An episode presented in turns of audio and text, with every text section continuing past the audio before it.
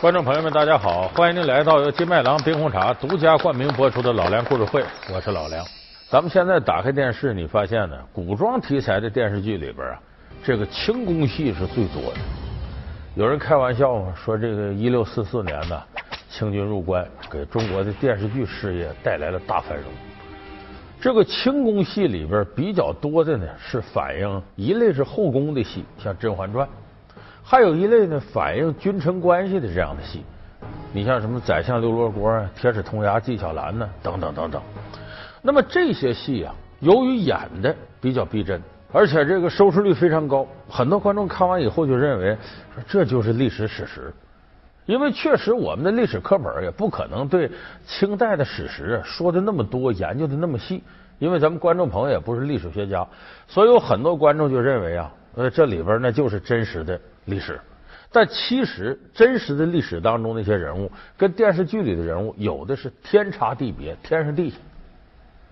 其中反差比较大的，咱们今天要说其中一个人物，就是真实的历史上他那样，跟电视剧里样完全不是一回事。谁呢？纪晓岚。那个纪晓岚怎么出的名呢？本来呀，只有少数的文学爱好者看过纪晓岚那个《阅微草堂笔记》，知道这清代啊有这么位大家。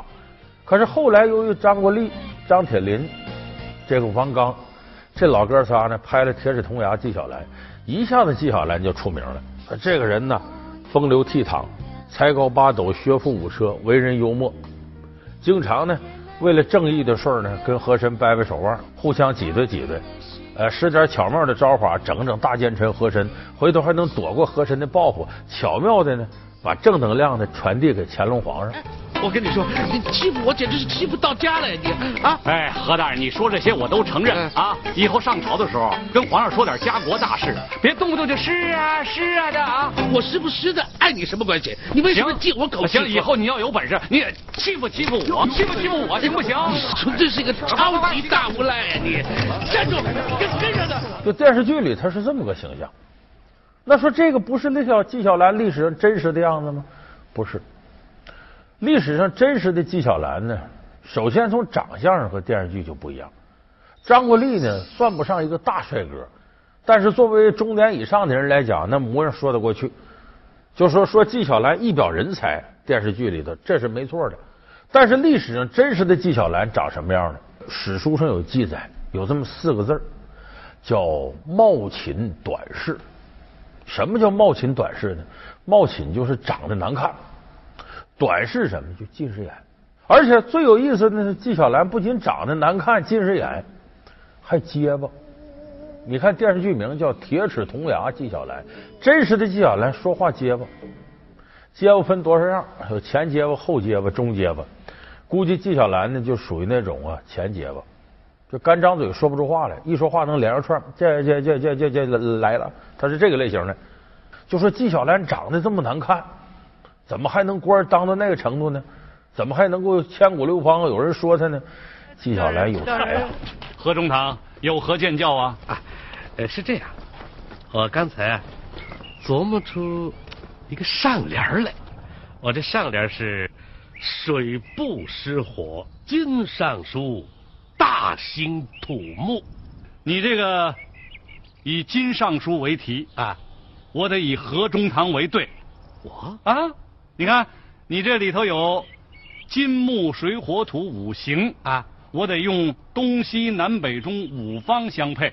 我下联配的是，嗯嗯，北人南向，河中堂什么东西？嗯，河中堂什么东西？他的才学很高。你看历史上流传的这些人物，有不少是长得难看的，但是为什么在史书能留下名呢？这个人能耐大。纪晓岚就属于能耐大的，他是哪儿的人呢？是河北，哎，就是过去叫直隶嘛，直隶河间府献县人，就是现在河北的沧县人。四岁开始读书，二十四岁呢，在乡试里考中解元，跟我们现在话说就是省高考的文科状元。三十一岁考中进士，一辈子当官，当最大的官是呢，协办大学士、礼部尚书。礼部尚书什么官呢？等于我们今天的文化部部长啊，教育部部长。皇上，您笑什么呀？可这本小书已经把你纪晓岚视为本科会试主考官的不二人选。皇上，这不足为怪呀。纪晓岚文才出众，在士林中威望极高啊，而且还曾外放过福建学政，而且还多次担任主考，而且为政清廉刚直，而且他当过两次乡试的主考官，哎，这个六次会试的主考官，再干了一件事呢。就是编书，他带着四千多人编纂了一套《四库全书》。这《四库全书》得给大伙特别介绍一下，就是明清两朝啊，战火连绵不断，总打仗，就把这个唐宋以来留下的很多典籍都要给打没了。到清代时候，乾隆爷呢是很喜欢文化的，这在那整理整理这个。纪晓岚主持编纂《四库全书》。《四库全书》就是把古往今来这些书啊划拉划拉弄到一块儿。你想想这个事儿，如果这个主编能耐又小，见识不行，眼界不开阔，怎么能让他干呢？所以让纪晓岚干，说明纪晓岚是大才。那么纪晓岚呢？正史里边记载的是这些，野史里头记载的和电视剧也完全不一样，有的地方是能合上，有的地方合不上。纪晓岚作为一个文人呢，是个有怪癖的人。他有什么怪癖呢？首先，头一个电视剧里也写了系大烟袋。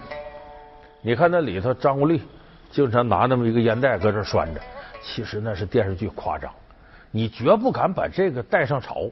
你当皇上面，你这弄个烟袋，谁知道你里头是刀还是剑呢？所以不可能把烟袋带到朝廷上去。而且这里边张国立有时候偶尔抽两口啊，也不代表纪晓岚烟瘾能有多大。历史上真实的纪晓岚烟瘾大到什么程度？他的烟袋是特制的。咱平常看呢，那烟袋就现在咱们说烟斗吧，一次里头装个一二两烟丝就可以了。纪晓岚的烟袋一次得装三四两烟丝，就不抽透了不拉倒，烟瘾特别大。而且这个野史里记载有那么一件事就是乾隆皇上啊，呃，去了趟圆明园，纪晓岚呢带着儿子在圆明园呢编纂《四库全书》呢。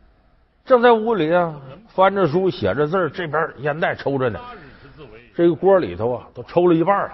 这屋里都雾气张张的。突然，这个外头禀报，皇上来了。纪晓岚一看，这哪来得及呀？顺手就把这烟袋锅插靴筒里边，就朝臣上朝穿的靴子。乾隆进来，哎，你怎么样？他赶紧给乾隆跪下。吾皇万岁万岁万万岁！说起来吧，站起来。他站起来觉得不对了，为啥？那没灭呢，在靴子筒里插着呢，这烫得慌啊！可这时候皇上说话了啊，你编到第几卷？我觉得这应该怎么怎么着，他就得站这挺着。那一会儿啊，烧身上能挺得住吗？怎么样啊，纪晓岚？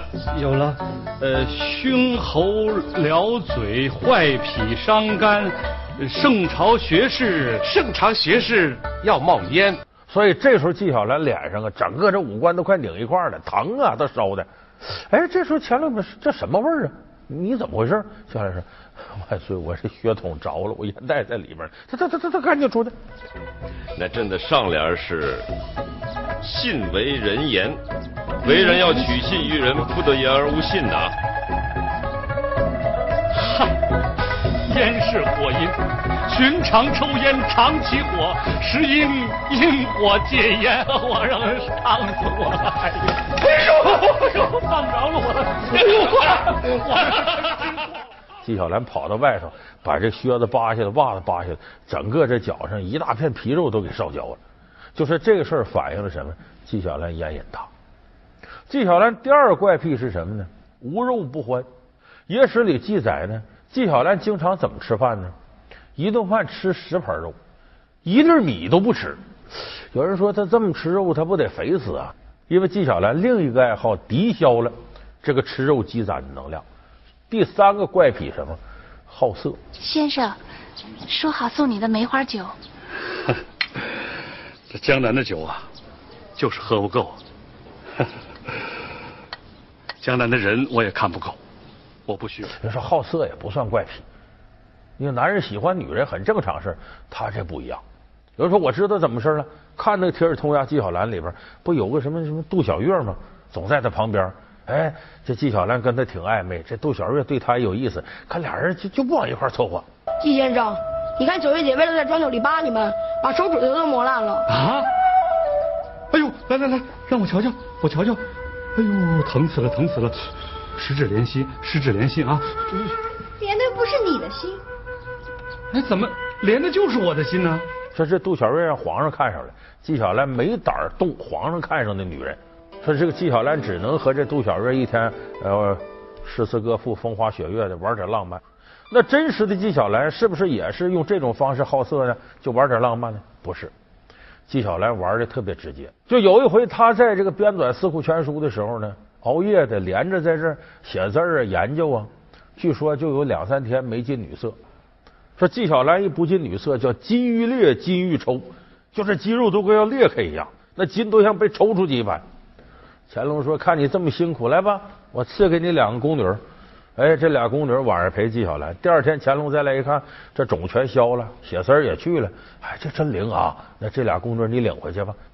所以我们刚才说这些事儿呢，呃，这都是说纪晓岚的怪癖。纪晓岚呐，你验证了一句话，皇上请讲。这句话就是“天若宠之，亦必罚之”。老天爷还安排你这么一个小毛病，让你不堪其累。那么其实他有这些怪癖呢，并不是主要的，主要看你干了啥。你得不得乾隆信任，得要看这个。刚才我说了，主持科举啊，主持编纂《四库全书》。那么说他跟乾隆这关系肯定很好啊。你看这个电视剧里边，俩人处的跟哥们似的。看似君臣，实则兄弟。呃，底下可以开个玩笑，互相之间有什么大事呢？呃，左膀右臂，一边纪晓岚，一边一和珅。瞧你们俩这一唱一和的，你把朕都说成什么人了？朕从来做事都是光明正大，从来不干这偷鸡摸狗的事儿啊！哎，得嘞，算我没说。哎，下回照旧。以小人之心夺君子之腹，小人，小人，哎，小人。那么历史真实是不是这样呢？差远了。纪晓岚跟和珅根本不是一个档次的，就是乾隆跟纪晓岚的关系是若即若离，貌合神离。纪晓岚一辈子也没有得过乾隆真正的重用，说这是什么原因呢？有这么几个原因。头一个，虽然纪晓岚有才，乾隆啊用这个官员呢，他有俩要求：头一个你得能干，得有才；第二个得长得漂亮。因为从历史上记载来看，乾隆本身长得也不差，他很讨厌长得难看的人。你看他身边用的个个都是美男子，和珅在历史就称得上那一代美男子里的代表人物，所以乾隆呢很喜欢和珅。等纪晓岚这长相呢，乾隆就讨厌。有人说这皇上怎么能心胸这么窄呢？其实不是他心胸窄，大体这样的皇上啊，往往都信一些命理。不是说皇上就喜欢漂亮的人，他认为这个面相啊，能够使他的天下社稷稳固。因为咱们现在看说这个呃钟馗捉鬼，咱们都知道那钟馗传说当中人物长得很难看。你看这扇上的就这钟馗，那比那鬼都难看。钟馗当年呢，就是唐代时候一个参加科举的这么一个高手，还真考上了。可是皇上一看他长这么难看，得了，你拿下吧。我看你就恶心，你在我旁边，我这大唐江山完蛋了。所以钟馗一来气，受不了这番羞辱，一头碰死在柱子上。后来这皇上晚上睡觉，梦里俩小鬼追他，结果有个长得青面獠牙人出来，把俩鬼撕吧撕吧就吃了。等做梦醒了，一想，哎呦，那救我那人不就钟馗那长相吗？这才追封钟馗为这官那官。后来钟馗在阴间专门捉恶鬼，有这么传说。就说这种以貌取人呢，不是审美。其实是他信命。老梁故事会为您讲述：纪晓岚真是风流才子吗？老梁故事会是由金麦郎冰红茶独家冠名播出。第二个呢，纪晓岚呢是个文官。大清历来呀重视战功，所以往往武官他被任用的概率是很高的。而且呢，满族的这个文官武官大体文武合一，就是文武全才的多。啊，我既能打仗，哎，回过头也能治理天下。我说这个文可不仅仅是写字啊，就写文章，那是最低等的文官。文官真正的概念是什么？经天纬地之才，治理天下。所以就是按这个标准呢，纪晓岚呢是文官里头比较弱的，都是。所以呢，乾隆绝不可能像铁齿铜牙纪晓岚电视剧里反映那样，有什么军国大事，我找你纪晓岚商量，他只会去找和珅这些人。和珅曾经是这个御前四品带刀侍卫出身，文武全才，所以说纪晓岚在这点上不可能得到乾隆的任用，把他当心腹。有一次呢，乾隆帝也不怎么就是发神经，把纪晓岚派哪儿去了？督察院，搁现在来说就检察院、公检法机构，让他去断案去了。照你们这么说，纪晓岚是一无是处了。四库全书何等的大事啊，他误事了吗？所著《四库全书总录》和提要，被世人誉为经典的传世之作，哪一点偏激了？哪一点没有分寸了？启用纪晓岚，正合朕意，就这么定了吧。侍郎纪晓岚升任左都御史，明日到院上任。结果这纪晓岚到那儿去呢，这个不熟悉业务，他对这根本就不熟啊。断了很多错案，按道理来讲呢，乾隆帝该重罚他，但没想到乾隆饶过他了。怎么说的呢？说本来这个位置啊就缺人，让纪晓岚充数去了。他就是个文官，啥也不是，还进士，所以他判错案子正常的，就别罚他了。你看着好像对他好，其实是瞧不起他，就你根本不堪家国大任。但是更深层次原因是什么呢？这个专制的皇帝啊，他对于那种特立独行的、有正义感的知识分子，他不喜欢。住口！孤魂野鬼都跑出来了，还读什么？你纪晓岚总是要在朕高兴的时候干出点倒胃口的事来。你说当皇帝身边天天有个挑毛病的，啥事都不顺着你的，他别扭不别扭？而且满清的皇帝啊，马上得天下，他本能的对这些文官轻视。就像有一次，乾隆帝要杀一个大臣，纪晓岚就给求情，把乾隆弄急了，说：“纪晓岚，你是不是心里没数了？你知不知你干嘛的？我用你就如同外边的人到妓院去嫖娼一样，你配我在在我面前谈什么军国大事？”当朝有不少大臣自此之后给纪晓岚加个外号叫“昌优大学士”。说白了，人乾隆用你就是编个书弄个啥的。人根本没想重用你，所以说真实的这个纪晓岚和乾隆的关系就是这么一种君臣关系。有人说那也不全对呀，那这纪晓岚干了修卷《四库全书》这样的大事儿，这也算乾隆重用他吗？其实《四库全书》啊，咱们得辩证的看，就他一方面把很多要濒临失传的东西拢到一块了，留下来了；另外一方面又把那些没有失传的东西。给销毁了，说这和纪晓岚有关系，当然有关系了。他主持编纂，他必须得贯彻皇上这旨意，他可不敢挺着，因为你看着我们现在一听说乾隆，给人感觉都是风流倜傥，这皇帝挺有作为。其实乾隆年间对知识分子是最狠的。我们都知道，这个大清开国之后，经康雍乾三世大型文字狱。什么是文字狱呢？为了能够警示知识分子，达到言论统一的目的。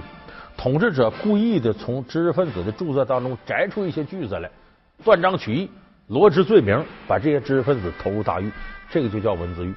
你像大清一开国，有个事件，有个书生写一首诗，其中有两句叫“清风不识字，何故乱翻书”。结果这皇上认为这是骂大清，这是以春秋的笔法讥讽我朝，说大清无文无实，反来统御中原，其狼子野心。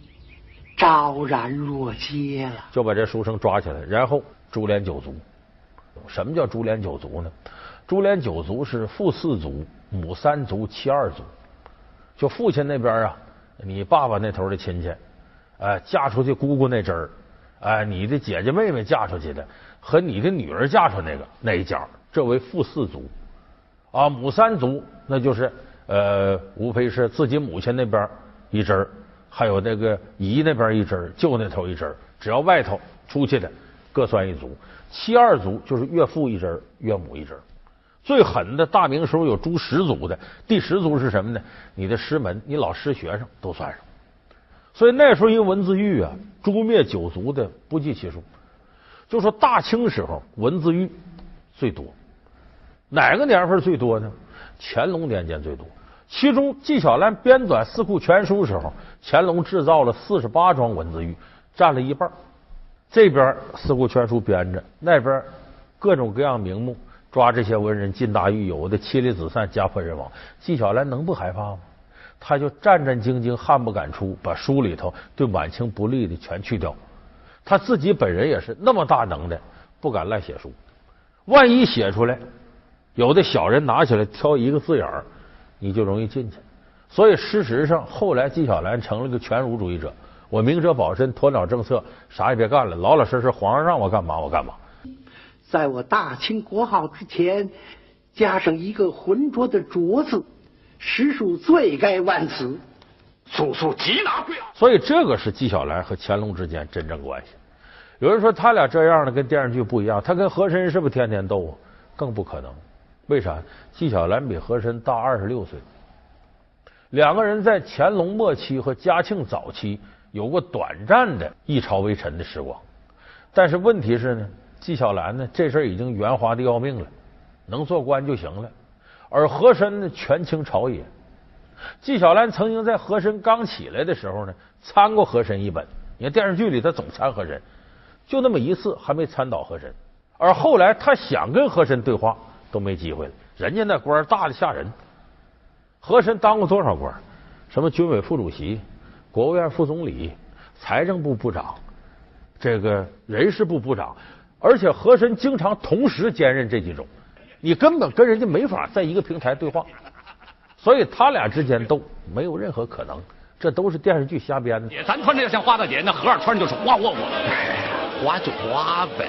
哎，说的好！哎，掌柜的，你来来来来来，听见了？这位爷说了，花就花呗，一会儿衣裳他花钱。哎凭什么我花？你刚才说什么呀？花就花呗。对了，所以你花钱呢？我说的是衣服，我们说的也是衣裳，没说别的。咱换衣裳去走。哎，我我可没钱啊！君子一言，驷马难追。你要是没钱，就把你压着。为什么受伤的总是我呀？但是有一点呢，可以说这个和珅不如纪晓岚了。就是有句话叫“和珅跌倒，嘉庆吃饱”。这乾隆这太上皇刚一死，嘉庆就对着这和珅开刀了，赐他三尺白绫，和珅上吊死了，家产都充了公了。而那时候和珅不过才是哎五十多岁。你等再看纪晓岚呢，活到一八零五年，享年八十二岁才老死在北京城。所以你要从这点来看呢，纪晓岚靠自己的长命和自己这种鸵鸟政策，最终收获了比和珅更好的结果。所以今天我们讲这个，这是历史上真实的纪晓岚、乾隆、和珅这个三角的关系。所以咱们观众朋友啊，要看电视剧啊，你就上了当了。你要玩玩看电视剧行，真想研究历史，咱们还是好好翻翻书，别看电视。他一个官历史上创造记录的官员。他一副阿谀奉承的奸臣嘴脸，他一个史无前例的贪官，和珅，他究竟如何疯狂的贪污敛财？又是什么驱使他走向不归路？老梁故事会为您讲述巨贪和珅。感谢您收看这期老梁故事会。老梁故事会是由金麦郎冰红茶独家冠名播出。我们下期节目再见。